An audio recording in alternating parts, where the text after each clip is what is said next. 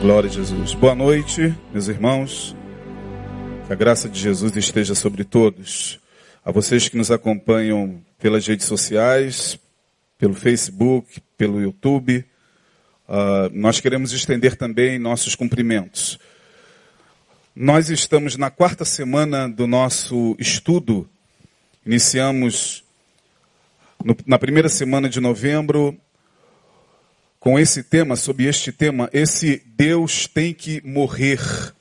A angústia do filósofo ateu ante o discurso do apóstolo. Estamos fazendo uma correlação entre Atos capítulo 17, que é o texto que a partir do verso 15 nos mostra o momento em que o apóstolo Paulo chega à cidade de Atenas, e ali ele percebe a necessidade de pregar o evangelho, porque ele vê na cidade muitos altares, e dentre esses altares ele vê um específico no qual estava escrito Deus desconhecido. E ele toma esta este altar como uma oportunidade e começa a pregar. Paulo é levado ao Areópago, que era uma colina no, na qual se, se reuniam os filósofos, os magistrados de Roma, e ali ele inicia, a partir do verso 22, um dos seus mais brilhantes discursos. Eu, particularmente, dentre os discursos de Paulo, eu acredito que este seja um dos mais extraordinários discursos, uma das mais brilhantes pregações. Tem o discurso perante o rei Agripa, que também é um, é um discurso magnífico, mas este discurso de Paulo, a partir do verso 22 do capítulo 17, sem dúvida alguma, é um discurso que impacta não só aquelas pessoas que estavam ouvindo-o, como também a todos nós nos tempos atuais. E quando eu falo da angústia do filósofo ateu, eu estou me referindo a Nietzsche. Friedrich Nietzsche, o homem que ficou conhecido pela célebre frase Deus está morto. Gott ist tot em alemão, Deus está morto. E nós falamos sobre esta frase que repercutiu do século 19 até os dias atuais. E de que Deus, Nietzsche, poderia estar falando? Quem poderia afirmar categoricamente que Deus morreu? Qual é o mortal que pode, com ousadia, levantar a sua cabeça e dizer Deus está morto? Por que, que Nietzsche disse isso? E nós falamos aqui um pouco sobre a história de Nietzsche, eu não quero me deter, porque nós estamos caminhando para o final. Talvez na próxima semana a gente encerre esta, esta série de, de, de palavras sobre esse tema, mas Nietzsche foi um filósofo muito angustiado porque, sendo filho de pastor, e sendo neto de pastor, e sendo preparado para ser também um pastor, ele se depara com o Deus que o cristianismo lhe apresentou. Nós temos falado sobre isso nas últimas três semanas. Nietzsche, quando olha o rosto desse Deus, a face desse Deus do cristianismo, ele diz: esse Deus eu não quero para mim. Esse Deus para mim tem que morrer. E eu construí essa, esse estudo tomando o discurso de Paulo, lá em Atos 17, com a fala de Nietzsche, e eu cheguei à conclusão de que Deus, de fato, precisa morrer. De que Deus é esse que estamos falando? Bom, pode parecer contraditório até. Estamos há algumas semanas do Natal e no Natal a gente celebra não a morte de Deus, mas a gente celebra o nascimento de Deus ou do menino Deus. E é muito contraditório em pleno mês de dezembro a gente estar falando sobre a morte de Deus. Mas eu mostrei aqui que primeiro o Deus que precisa morrer é esse Deus controlador. Porque esse Deus salva o perdido para depois enjaulá-lo numa prisão cujas grades são feitas de dogmas, doutrinas e preceitos humanos. E ai de quem dela sair. É esse Deus que nos apresentaram talvez há alguns anos atrás ou lá no passado. Esse Deus que nós abraçamos e que disse em João 8,32: Conheça a verdade e ela te libertará. E em João 8,36, o Filho de Deus disse: Se, pois, o Filho vos libertar, verdadeiramente sereis livres. Mas que com o passar do tempo a gente foi percebendo que esse Deus que promete liberdade nada mais é do que uma construção de, de dogmas e preceitos humanos que em algum momento da nossa vida nos prendeu, nos escravizou, nos sentimos presos, controlados por ele. E nós falamos, tomando a fala de Paulo lá no verso de número 28 do capítulo 17, quando Paulo, pregando aos atenienses, ele diz sobre Deus, porque nele vivemos. Viver aqui tem a ver com João, capítulo 10, versos 9 e 10, quando Jesus fala: o ladrão não vem, senão o quê? Para matar, roubar e destruir. Mas Jesus disse: Eu vim para que vocês tenham vida. E a tenham em abundância. Ou seja, Paulo está dizendo aqui, porque nele nós nos. Porque nele nós vivemos. Eu vim para que vocês tenham vida e a tenham em abundância. Portanto, quando a religião nos apresenta um Deus que, ao invés de nos fazer viver, nos mata aos poucos, nos cerceia a liberdade, um Deus com o qual muita gente se relaciona e que se alimenta dos nossos medos e culpas, se alimenta da, da, dos nossos erros para nos punir.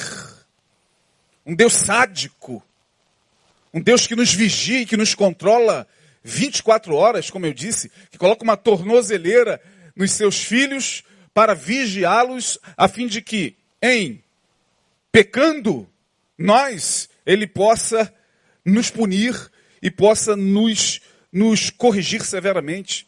Não, esse Deus que a religião apresentou e que disse, e que Nietzsche disse, esse Deus tem que morrer, ao meu ver, tem que morrer mesmo. Esse Deus eu não quero para mim. Esse Deus ele é extremamente antipático, repulsivo. A cara dele apresentada nas igrejas mais assusta do que atrai.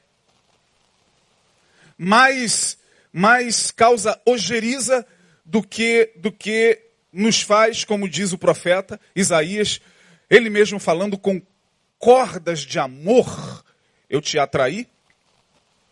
Portanto, se nós estamos na presença de Deus, que Deus é esse que nós estamos adorando? Falamos aqui, e Paulo vai dizer mais: nele não só vivemos, como nos movemos, ele nos dá liberdade de movimento na vida. Quem recebe Deus, em nome de Jesus, pela graça e pela fé na obra salvífica da cruz, tem toda a liberdade, como Jesus mesmo disse lá em João 10 também. Aquele que entrar por mim entrará, sairá e encontrará pastagens. Ou seja, Aquele que me conhece tem toda a liberdade de se movimentar na vida, agora com a consciência iluminada pela verdade do Evangelho. Jesus não é esse que nos prende. Jesus não é esse que nos cerceia. Muito pelo contrário, Paulo está dizendo acerca de Deus lá no Areópago: nele nos movemos, ele, ele não castra a nossa liberdade. Ele não confisca a nossa liberdade. Ele respeita a nossa liberdade. Nele nos movemos e nele existimos. Nos, nós vivemos, nós nos movemos e nós existimos. Existir aqui é muito mais do que você respirar biologicamente. Estar na presença de Deus é muito mais do que existir como uma mera criatura nesse planeta chamado Terra. Porque existir apenas para consumir oxigênio, apenas para acordar e fazer aquilo que automaticamente nós fazemos todos os dias, chega um momento que angustia de tal maneira a vida que a gente vai perdendo o sabor da vida, porque inexoravelmente a gente vai chegar em um ponto da nossa existência onde a gente vai questionar: meu Deus, a vida é só isso mesmo. O sentido da vida O sentido da nossa vida é só esse mesmo? Será que eu estou aqui apenas para ter mais um RG, CPF? Para ter apenas mais é, apenas um nome num hall de membro de alguma igreja qualquer? Não, Paulo está dizendo não. Nele nós existimos porque ele nos dá sentido de vida. Deus torna a vida com sentido. E hoje, quando a gente olha para a sociedade, tudo que a gente vê são pessoas perdendo o sentido da vida. Respiram. Muitas delas nos assistindo, esbarrando-se o tempo todo conosco, nas esquinas, nos mercados, no trabalho, nas feiras, nos shoppings, mas que já perderam o sentido da vida. A vida já se lhe foi. São pessoas que estão sem o sentido da existência. E Paulo está dizendo: não. Nele nós existimos. E o mais triste, nós falamos aqui, é quando a gente encontra pessoas que vivem assim dentro dos chamados templos ou arraiais evangélicos. Mais triste ainda é quando você senta com uma pessoa dessa e vê que o estado no qual ela se encontra, ou muito do que ela está vivendo, tem a ver com a religião.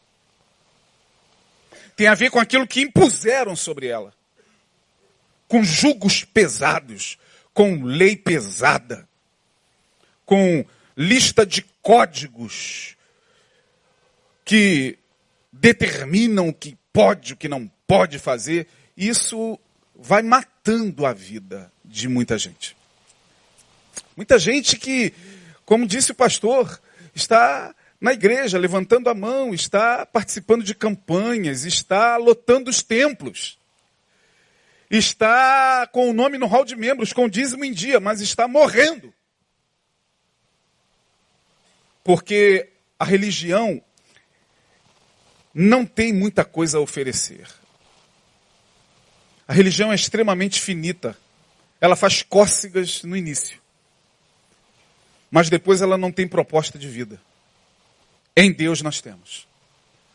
Segundo, nós falamos que um Deus que precisa morrer também é um Deus carente e com problemas na autoestima.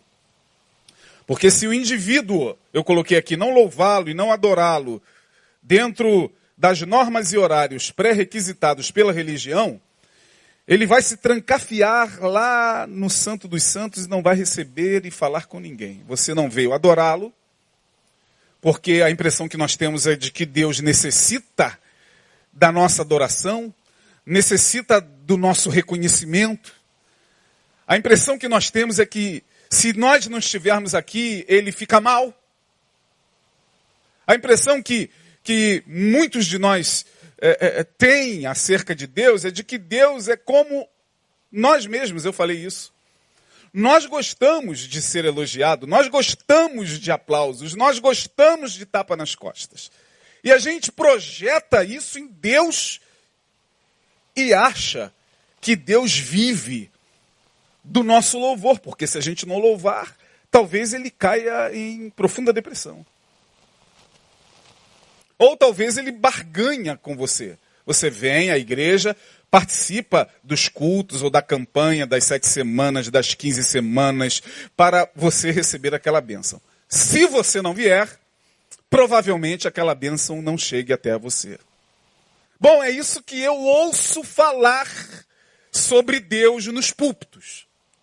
Eu não sei quanto a você, eu estou falando de mim. Eu ouço isso por aqueles que são representantes de Deus e que estão falando exatamente isso. Olha, Deus tem hora marcada para falar com você.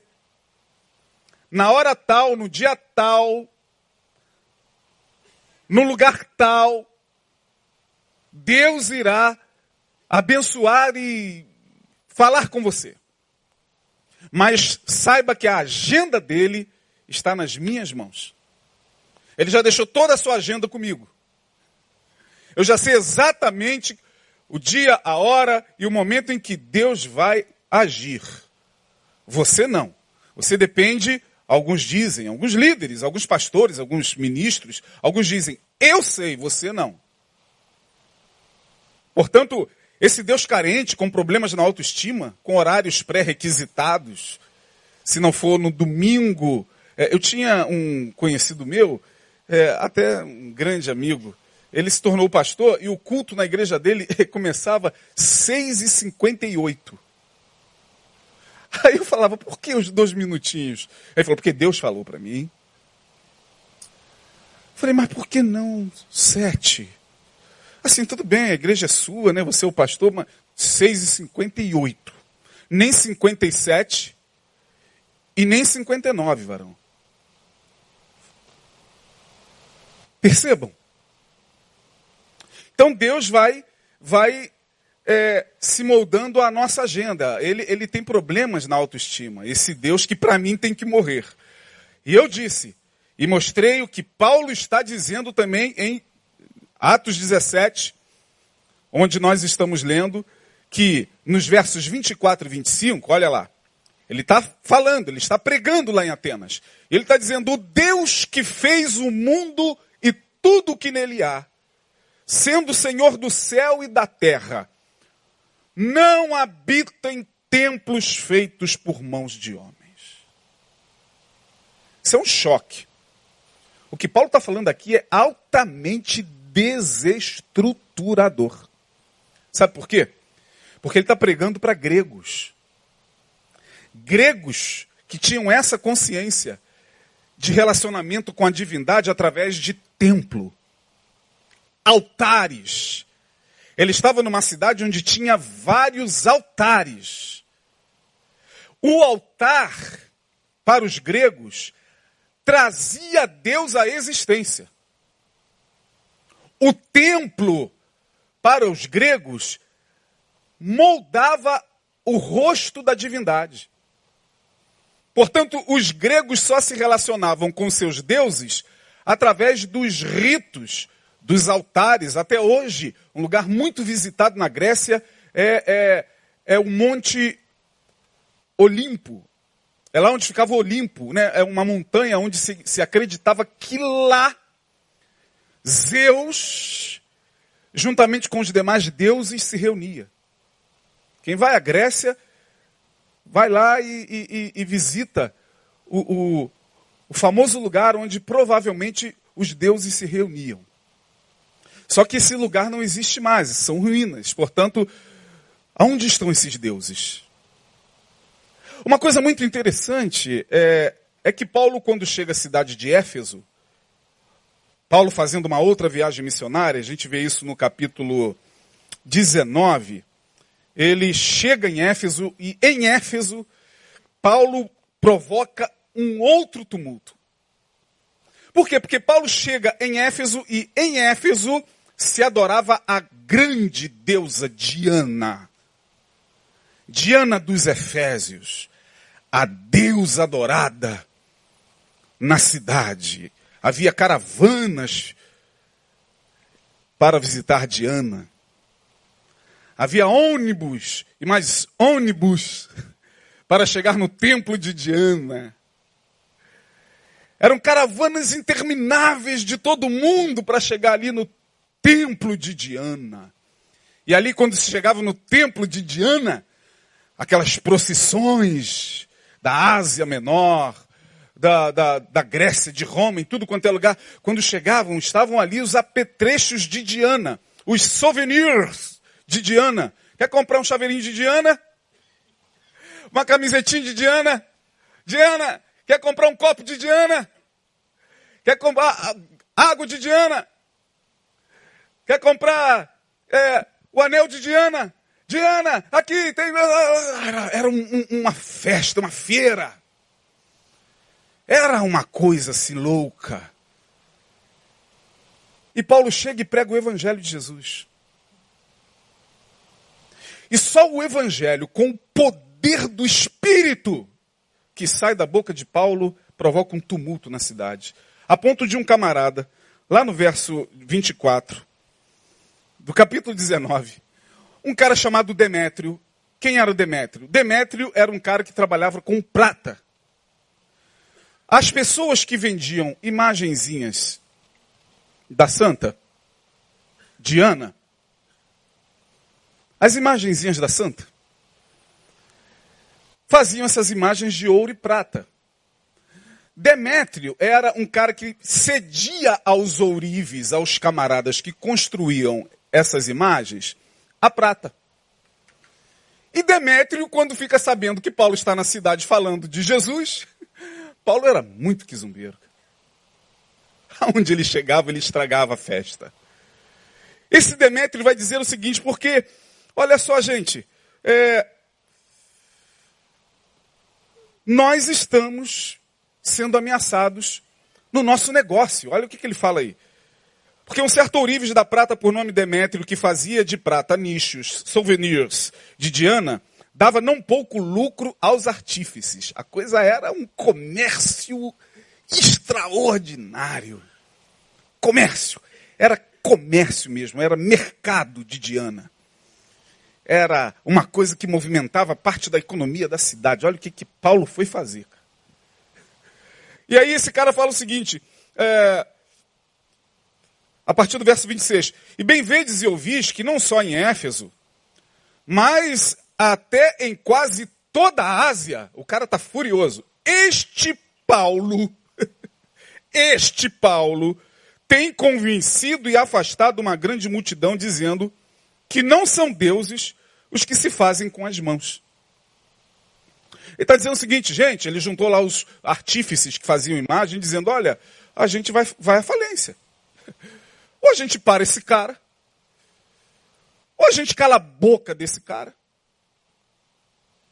porque esse cara está acabando com o nosso negócio. A gente vive disso, é o que ele está falando aqui, ó, no verso 27. Não há somente perigo de que a nossa profissão caia em descrédito, olha isso, como também, agora eu quero chamar a atenção de vocês aqui, como também de que o próprio templo da grande deusa Diana seja estimado em quê? Fale bem forte. Em nada. Isso aqui me chamou a atenção. Ele está dizendo o seguinte: se esse Paulo continuar pregando essa fé, Diana vai desaparecer. Por que isso, gente? Porque os deuses se fazem ver, ouvir e agir através dos seus ritos. Tire o templo e os deuses deixam de existir. Onde está Diana? Tire o despacho e talvez muitas forças que dependem do despacho percam sentido. O sacrifício, a liturgia, vai moldando a divindade. Tem gente que se relaciona assim com Deus através do templo. Eu disse isso aqui na quarta-feira. É o templo que faz com que ele entenda que Deus é grande. Eu falei isso na quarta, né? Oh, como o nosso Deus é grande! Olha o tamanho desse templo! Oh, como o nosso Deus é poderoso! Olha como os sacerdotes fazem os, os ritos e. Tira isso. Bom, Demétrio está dizendo o seguinte: se o templo de Diana deixar de existir, ela some.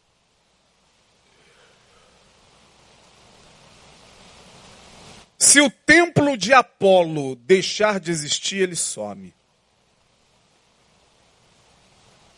Mas você pode tirar este templo aqui, pode tirar a catedral lá do outro lado, você pode sumir com todos os templos do mundo, que Deus continua sendo Deus. Ele não depende de templos. Ele não depende de rito. O rito. Mas, pastor, a gente não precisa do rito? Sim. O que, que é o rito? A ceia é um rito, a ceia é um rito de comunhão. O batismo é um rito, um rito de passagem. dentro da ciência da religião, o rito, ele comunica muito mais a nós do que a Deus. Deus não se impressiona com o rito. Você está pensando que Deus fica impressionado quando a gente está.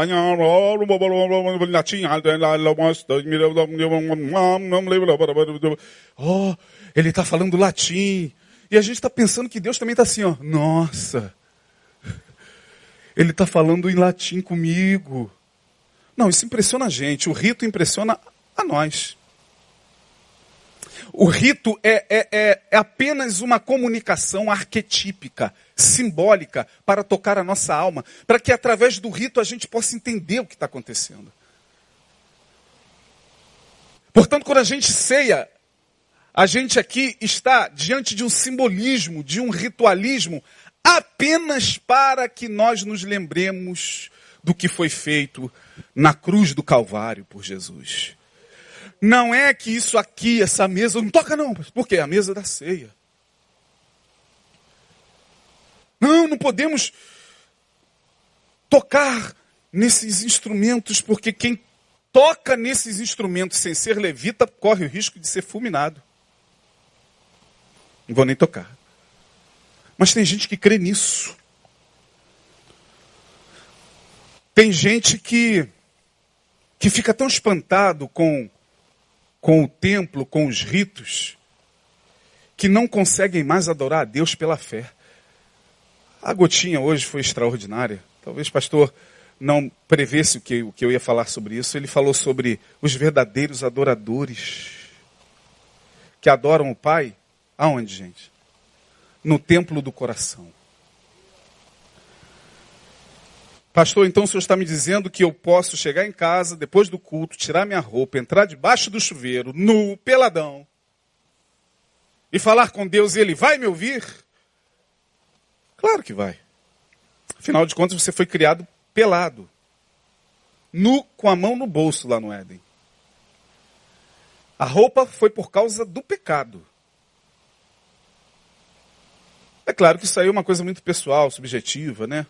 Tem gente que entra tranquilamente de bermuda e senta e assiste o culto. Outros ficam mais constrangidos. Isso é pessoal e intransferível. Eu não vou entrar nesse mérito, isso aí é muito pessoal. Mas tem gente que acha que Deus está. Irmãos, quando você chegou aqui, Deus já estava. Claro, sabe por que, que Deus estava aqui? Porque Ele sabe que quando nós estamos nos reunindo em seu nome, uma, uma atmosfera vai se criando. Não é porque o banco é sagrado, a mesa da ceia é sagrada, não é porque os instrumentos são sagrados, nem porque a água do pastor é sagrada. Mas é porque ele escolheu o templo do seu espírito, que somos nós, para se manifestar. Vós sois o templo do Espírito Santo. Tem gente que venera tanto o templo feito por mãos humanas e destrói a sua vida. Sai do templo feito por mãos humanas para destruir o seu próprio corpo. Tem lógica? Tem gente que, oh, que templo lindo, oh, fica tão impressionado com o templo, Deus está no templo e não tem o menor pudor em destruir o seu corpo. Em acabar com, a, com o seu corpo. Com o templo do Espírito Santo. Como diz Paulo aos Coríntios. Perceba a, a, a incongruência, meus amados irmãos. Então, esse Deus fraco, com problemas na autoestima, Paulo está dizendo não. Ele não cabe, não se limita a espaços geográficos, nem se restringe a altares, nem a protocolos litúrgicos e dogmas vazios de sentido. O único dogma que vai prevalecer para sempre é o dogma do amor. Repita comigo: o único dogma que vai prevalecer para sempre é o dogma do amor. Porque quando a gente chegar lá naquele lugar prometido, onde João chegou em Apocalipse e disse: Eu olhei e não vi templo nenhum. Procurei templo e não vi templo. Porque o próprio Deus estava ali. Ele era o próprio templo. A gente não precisa mais, naquele grande dia de templo. Isso aqui é uma, uma, uma coisa temporária. É para que a gente possa confortavelmente vir aqui e adorar ao Senhor. Mas nossos irmãos na China Nesse exato momento, não sei se vocês sabem, a China está perseguindo duramente os nossos irmãos. Quantos sabiam disso? Levante a mão. Nesse exato momento. A China está perseguindo duramente, como sempre fez, mas agora mais ainda. Em outros países não há templo. Em outros países não tem nem água para se batizar, irmão. Em lugares remotos da África não tem água. E o pastor tem que chegar e pegar areia. E chegar no nome de Jesus, jogar na cabeça, olha, te batizo em nome do Pai, do Filho e do Espírito Santo. Tem que ser com água, pastor. Aqui tem água, irmão. Mas tem lugares que não tem. E a gente está preocupado com rito. Enquanto isso, a igreja vai apresentando esse Deus restringido pelo dogma religioso. Eu não estou dizendo que o dogma não seja importante, em momento algum eu falei isso. Eu só estou dizendo que Deus é maior do que os dogmas humanos. Acaba-se o templo, acaba-se tudo que é visível e ele permanece para sempre. Passarão os céus e a terra, mas as minhas palavras jamais passarão. Um outro Deus hoje que eu queria apresentar, uma outra característica de um Deus que precisa morrer, falamos sobre um Deus altamente controlador, um Deus carente, com problemas na autoestima, e um Deus que eu, concordando com Nietzsche, acredito que tem que morrer, é um Deus fraco, reduzido e subserviente. Vou explicar. Por que um Deus fraco, reduzido e subserviente? Porque se você não declarar se você não profetizar, se você não determinar, ele não age. Portanto, esse Deus está reduzido ao que eu falo. Ele está sob minha ordem. Pastor, tem que declarar a vitória. A vitória não chegou porque você não declarou, você não profetizou, pastor. Tem que profetizar, tem que declarar. Tem que abrir a boca e falar, e quem é mudo? Ah, tem, tem Libras, e quem é mudo e não tem as mãos? Vai declarar como? Já que tem que declarar, mas eu e você já ouvimos isso por aí, se não é que um dia nós também pensamos assim. Tem que declarar a vitória. Por que, que essa pessoa não ficou curada? Porque tem que chegar lá diante do hospital, a pessoa está com câncer. E tem que chegar lá e declarar: Eu repreendo essa enfermidade em nome de Jesus. Você não está tendo fé. Ora, quantos de nós já não viu? Ou já não viram isso por aí? Sabe por quê? Que você vai lá e o milagre não acontece? Porque você não está determinando. Agora nós temos o poder de determinar a ação de Deus. Olha o que eu estou falando aqui é altamente desconstrutivo, tá? que eu estou falando aqui mexe com estruturas enraizadas. Estruturas que já estão presentes no nosso, na nossa prática de fé, no protestantismo principalmente, no evangelicalismo do nosso país, ó, há muito tempo. Vocês sabem do que eu estou falando, muitos de vocês sabem. É, novidade nenhuma, tem que declarar, tem que profetizar. As coisas só acontecem quando a gente profetiza no mundo espiritual. Ou seja, você agora, você que é Deus. E Deus? Deus está preso a você. Deus está lá. Vamos esperar ele declarar, né? não está declarando, como é que eu vou agir? Vai, meu filho, determina. Determina que essa, que essa doença vai desaparecer. Determina que que essa, essa depressão vai sumir, determina que você, a partir de amanhã, está ganhando cinco vezes mais no teu trabalho, pô. Termina para as coisas acontecerem. E se você não determinar, nada acontece. e tem gente que embarca nessa por aí. Esse Deus para mim é um Deus muito fraco.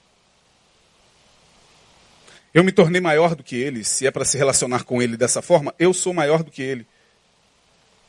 Deus deixou de ser Jeová, El Shaddai. Ou seja, o Deus o quê? todo poderoso. Não, agora ele é Aladim.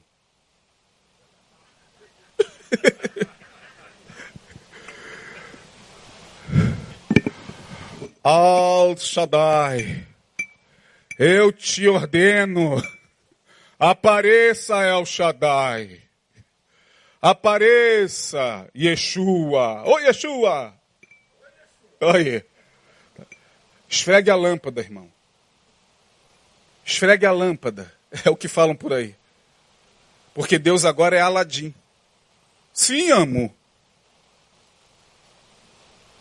Olha, eu estou pensando aqui é, em ganhar 10 mil reais. Sim, amo. Já fez todos os ritos, amo. Todos os sacrifícios, amo. Que o meu ungido pediu, amo. Não, ainda não fiz, então tem que fazer, amo. Depois você vem e declara, porque ainda tem isso. Eu canso de ouvir isso. Você liga a televisão, tem gente aí falando isso. Das duas, uma, irmão. Ou a gente está ficando meio doido aqui, e aí ninguém é obrigado a concordar com aquilo que a gente está pregando.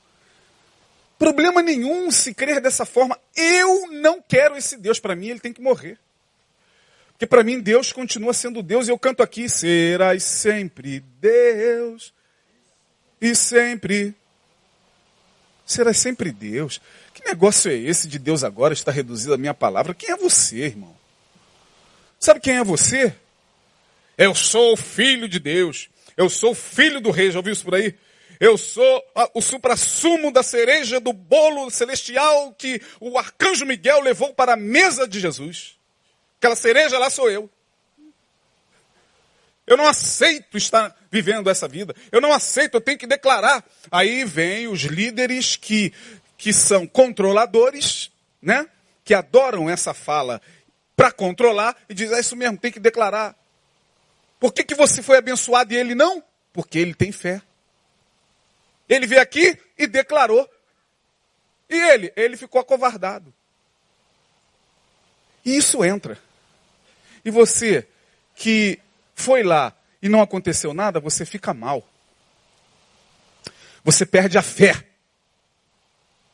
Você diz: esse Deus não existe. Você diz, você diz tem sido em vão a minha, a minha, a minha, a minha fé e a, e a minha ida à, à, à, presença dele. Por quê? Porque, olha lá, ó, fulano declarou.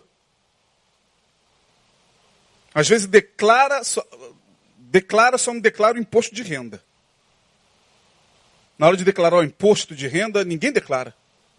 Quando é para declarar e a coisa vai pegar, Ninguém, mas na hora de declarar, já declarou, irmão, já declarou a vitória, já profetizou, tem que profetizar, irmão.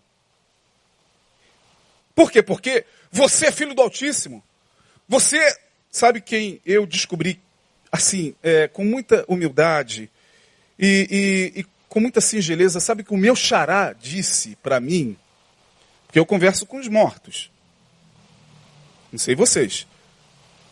Mas eu converso com os mortos. Hoje mesmo, para preparar essa mensagem, eu tive que ir ao profeta Isaías. Eu, a gente vai a Jeremias, a gente vai a Oséias, tudo morto. Canta. Isaías disse no capítulo 45, no versículo 9, o que eu e você somos, para profetizar, para declarar, para fazer a mão de Deus se movimentar. A mão de Deus só vai se movimentar quando você abrir a boca. Quando você declarar, não esqueça de vir aqui e deixar uma, uma oferta generosa para a coisa andar mais ainda. Aí vem Isaías e diz: Ai daquele que contende com seu Criador. Nós somos o que? Leia bem alto, irmão. Caco, entre outros cacos de quê? Quer ver uma coisa? Você fica com raiva quando você lê isso aqui e Isaías está dizendo: você é um pedaço de barro. Chega em casa e olha aqui.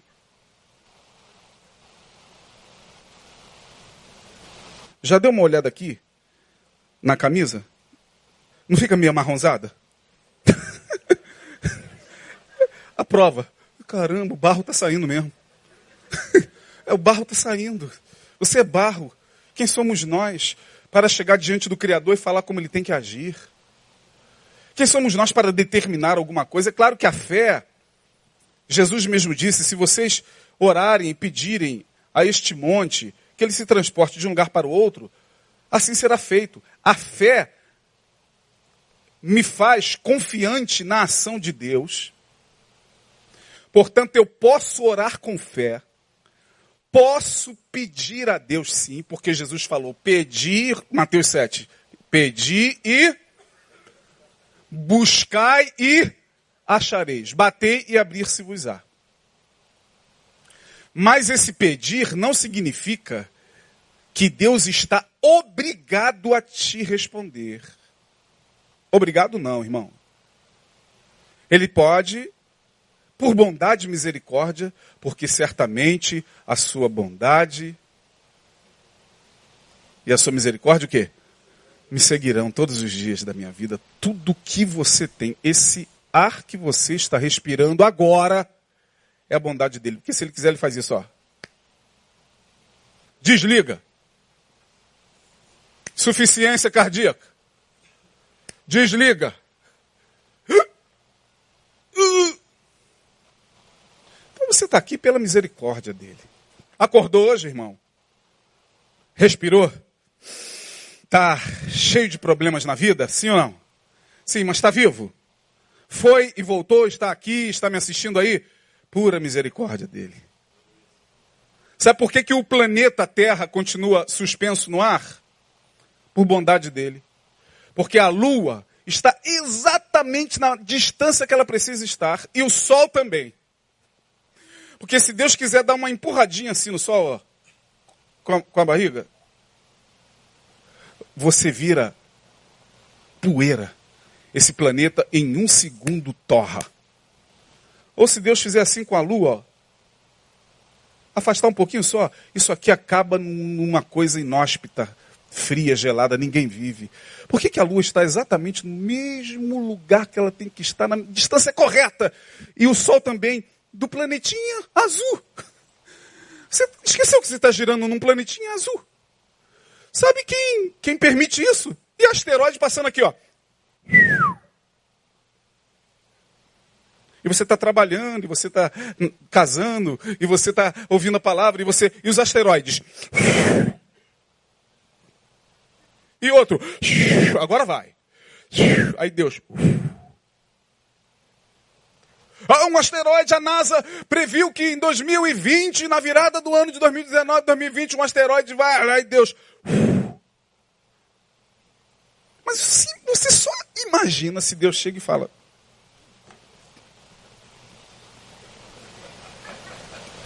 Esse povo está me enchendo o saco. Como diz aquela música, Deus já deve estar tá de. Aí vem aquela bola enorme, 15 vezes maior do que a lua, na direção da gente. Acabou, irmão. Acabou sonho, acabou projeto, acabou briga de esquerda e direita. Liga a televisão. Um asteroide do tamanho do Maracanã vai chocar-se com o Rio de Janeiro em 10 dias e atingirá não só a América, a, a, a, a, região sudeste, como a região norte. Acabou, a esquerda e a direita vão estar assim, oh, Senhor, eu te perdoo, meu irmão. Eu te perdoo. Bolsonaro, eu te perdoo. É, é, Lulista, eu te perdoo. Jesus, tem misericórdia. Ah, vai estar todo mundo assim. Ai. É graça. É bondade. Não é porque você está determinando nada, você é barro. Chega em casa e olha aqui.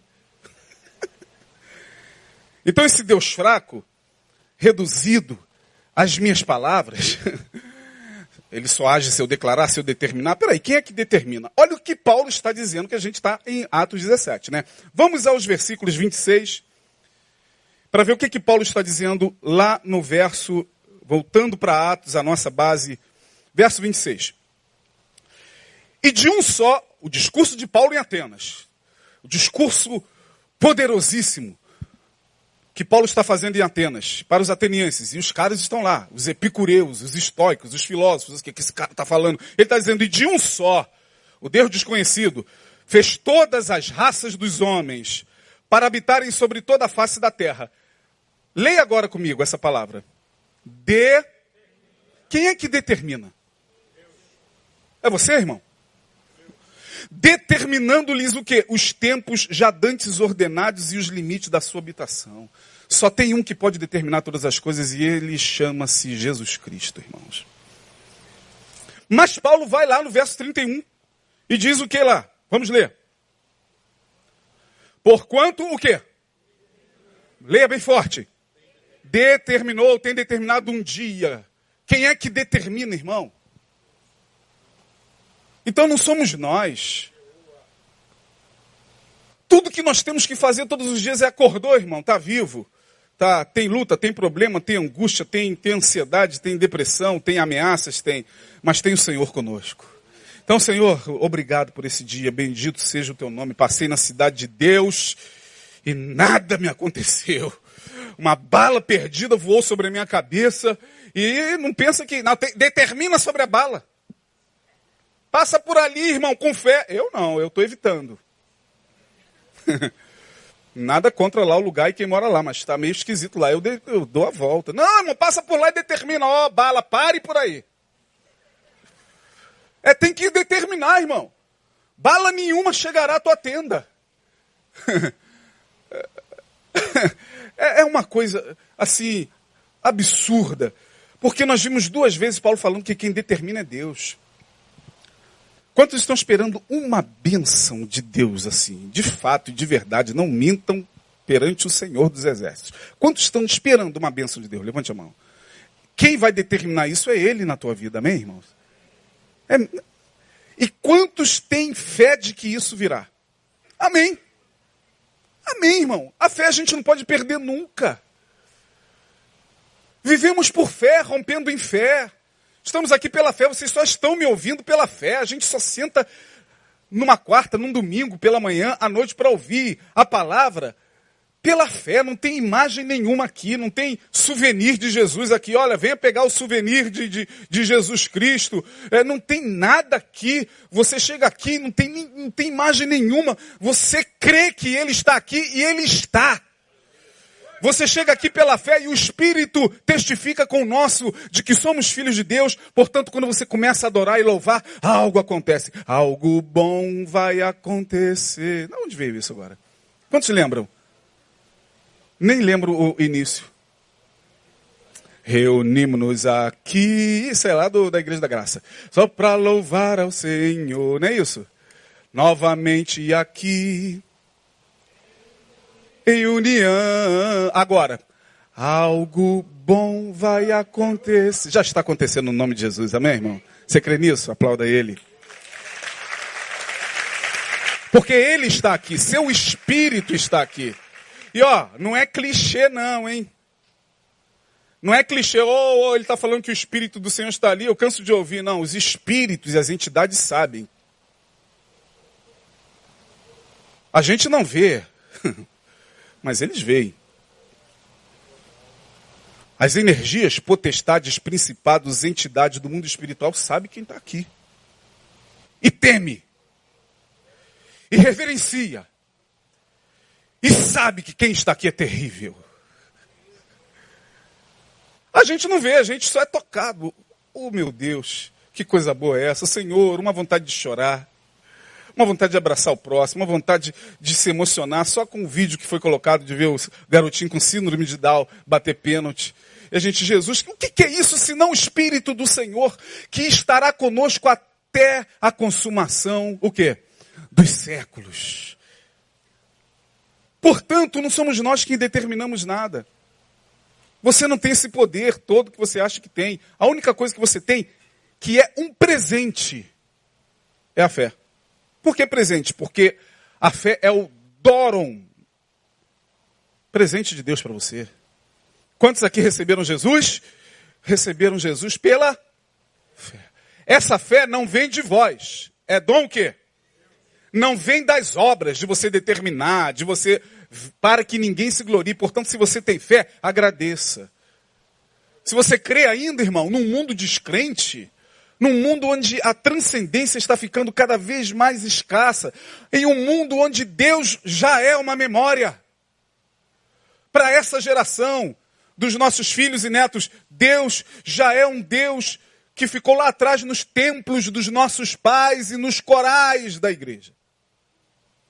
Para essa geração que está chegando, essa geração transmoderna, Deus é alguma coisa que eles próprios estão refazendo.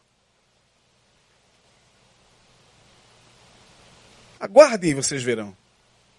O que, que vai sobrar da fé? A gente não precisa mais de fé, nós temos a trindade que hoje responde tudo, irmão. Google, Facebook e Amazon. Vocês sabiam que é a trindade, chamada Trindade do Vale do Silício? Quem está falando isso sou eu não, são os especialistas. Já se fala até de uma teologia de, do Google. O Google está criando uma divindade para que você adore uma outra divindade. A gente não precisa mais, hoje, recorrer a Deus para pedir respostas. Não, a gente tem o Google, a gente não precisa mais orar, pedir, Deus, guarda meu filho, sei lá onde ele está. Que aflição, meu Deus. Três da manhã, duas da manhã, esse garoto não chega. Não, é. Duas palavrinhas. E aí? O garoto, a garota só manda isso aqui para você, ó. Acabou. Paz total, vou dormir igual uma. Ó. Acabou, não precisa mais orar. A trindade, Google, Amazon e Facebook. Quem disse isso foi Mark Zuckerberg, criador do Facebook, que comprou o Instagram. Ele disse, é a trindade do próximo tempo. E Mark Zuckerberg disse: temos tudo e sabemos tudo de todos. E saberemos cada vez mais. Portanto, isso aqui, congregar hoje, a não ser se é para congregar para pedir a Deus, para determinar a bênção, para vir para a campanha, para ficar rico, para fazer campanha para as portas se abrirem. Aí você tem muitos lugares por aí que dão essa proposta, e eu não vou entrar aqui no mérito por ética, mas tem, os cultos hoje viraram reuniões de coaching, né? Quer ser um bom empresário? Vai na reunião de segunda. Quer saber como é que, que você conquista o mercado? Vá na de terça. Quem vai estar lá? Pastor fulano de tal. Quem ele é?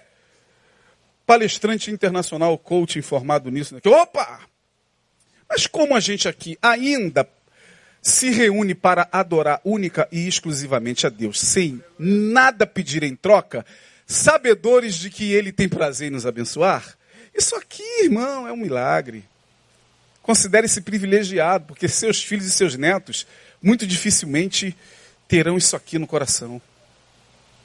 Então, esse Deus fraco, esse Deus que reduziu-se às minhas palavras, o Deus da, da, da Bíblia se transformou no Deus da nova era, né? no Deus da magia. Magia, você sabe o que é magia? Eu falo porque eu estudei profundamente isso há, há um tempo atrás na minha vida. Magia é, é você querer usar as forças da natureza a seu favor.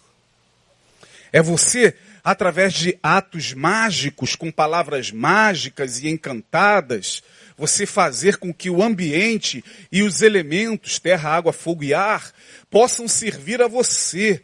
Então, o, a magia é a ânsia de poder, de controle sobre a natureza e sobre os outros. Isso é magia. E o Deus que muitas vezes estão apresentando aí é o Deus da magia. É o Deus que, que está preso ao que eu falo. Fala que acontece. Manda ele matar que ele mata. Manda ele fechar as portas daquela pessoa que foi embora com com teu marido que vai fechar todas as portas. Isso é magia, irmão. Você me desculpe aqui o termo forte, mas é, é a realidade. E aí, terminando, nós vamos a Atos capítulo 1, verso de número 7. Quem determina é o Senhor. E depois, fechando João 3,8. Atos 1, 7. Esqueci de passar os versículos aos meninos. Atos 1, versículo 7. Olha aí. Respondeu-lhes Jesus falando: A vós não vos compete saber os tempos ou as épocas que o Pai reservou, na minha tradução é determinou a sua própria o quê? Ele determinou a sua própria autoridade. Somos nós que temos que nos submeter à vontade dele, não ele a nossa. Que Deus é esse que agora tem que submeter à minha vontade? Que Deus é esse porque eu dou dízimo, porque eu oferto, tem que abrir as portas para mim, porque eu tenho que cobrar dele, e já cansei de ouvir pastores incentivando, hein? Cobra dele, pega ele aqui, ó. Levanta e diz por que, que o Senhor não me abençoou, eu fui fiel, dei dízimo. Onde está a minha bênção? Pega Deus pelo colarinho, irmão. Quando acabar, cerca ele ali, ó. Deixa ele sair, não.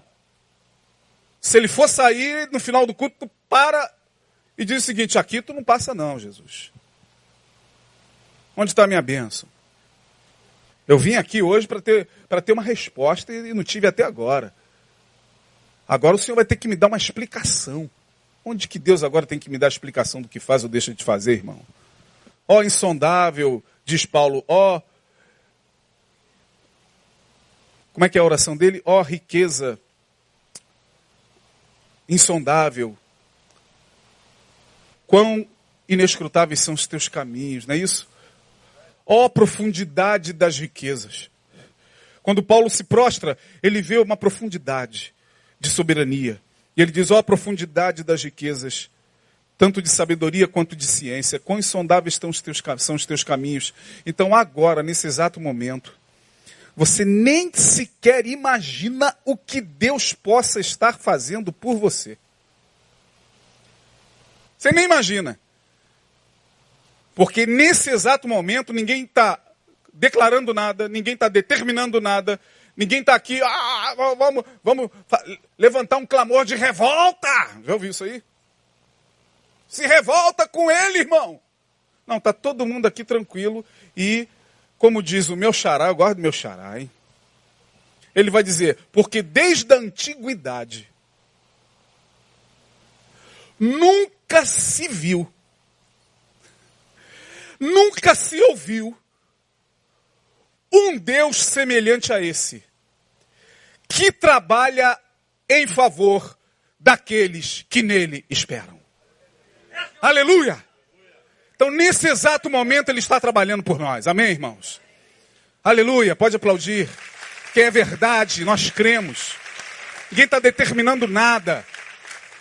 Ninguém está apertando ele. Não. O que nos cabe, pastor? O que nos cabe é viver o Evangelho. O que nos cabe é louvá-lo, como foi mostrado aqui tem sido ensinado esses anos todos pelo pastor. Viva o teu louvor na vida com o próximo, irmão. Quer louvar a Deus? Amanhã um necessitado estará à tua frente. Amanhã alguém poderá estender a mão a você, e aí sim, aí Deus vai esperar o teu louvor. Amanhã alguém poderá recorrer a você necessitando de uma ajuda ou de um par de ouvidos, ou pelo menos de um abraço. Aí você vai louvar a Deus de verdade. Está na hora da gente ficar parado da gente parar de ficar determinando e profetizando e declarando e amar mais.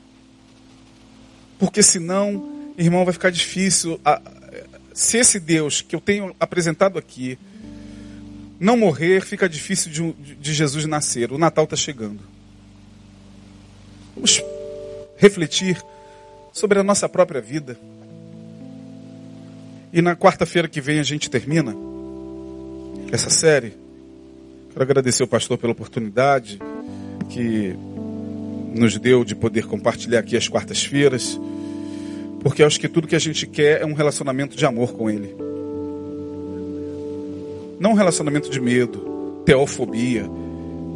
Tem gente que está tomando rivotril por causa de Deus.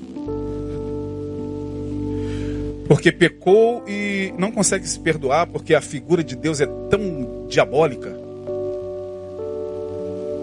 a figura do Deus que ele, que lhe foi apresentado pela religião, pela igreja, pelo pastor, pelos sacerdotes. Então tem gente que mergulha na escuridão mesmo. Nessa noite Jesus está falando, não. O pai é um pai de amor. Filipe disse, Senhor, mostra-nos o pai. Eu fico imaginando o olhar de Jesus penetrando os olhos de Filipe, dizendo: Filipe, olha para mim. Quem vê a mim, vê o quê? Vê o Pai. Olha para mim, ele está dizendo: viva como eu. Trate as pessoas como eu trato. Ande na vida como eu ando. Se relacione com os diferentes como eu me relaciono. Se relacione com, com os teus pares como eu me relaciono. Se relacione com a, a, a espiritualidade como eu me relaciono. Se relacione com, com transcendência, com oração, com santidade, como eu me relaciono. Olha para mim, quem vê a mim vê o Pai, Felipe. Eu estou há tanto tempo com vocês. Meu Deus, Jesus está há tanto tempo com a gente. É tudo que Nietzsche queria. Tudo que Nietzsche queria era esse Jesus maravilhoso, mas ele no final da vida, ele faz essa oração ao Deus desconhecido. Ao Deus desconhecido ele disse: "Esse eu quero. Esse eu quero que invada minha alma, que penetre as minhas entranhas. Eu estou morrendo, eu não tenho nem mais palavras para articular, porque Nietzsche morreu muito mal mentalmente, mas a consciência dele estava lúcida ainda. Ele diz: Teu sou eu, teu sou eu, ó Deus desconhecido, que agora se tornou bem conhecido através de Jesus Cristo. Deus abençoe.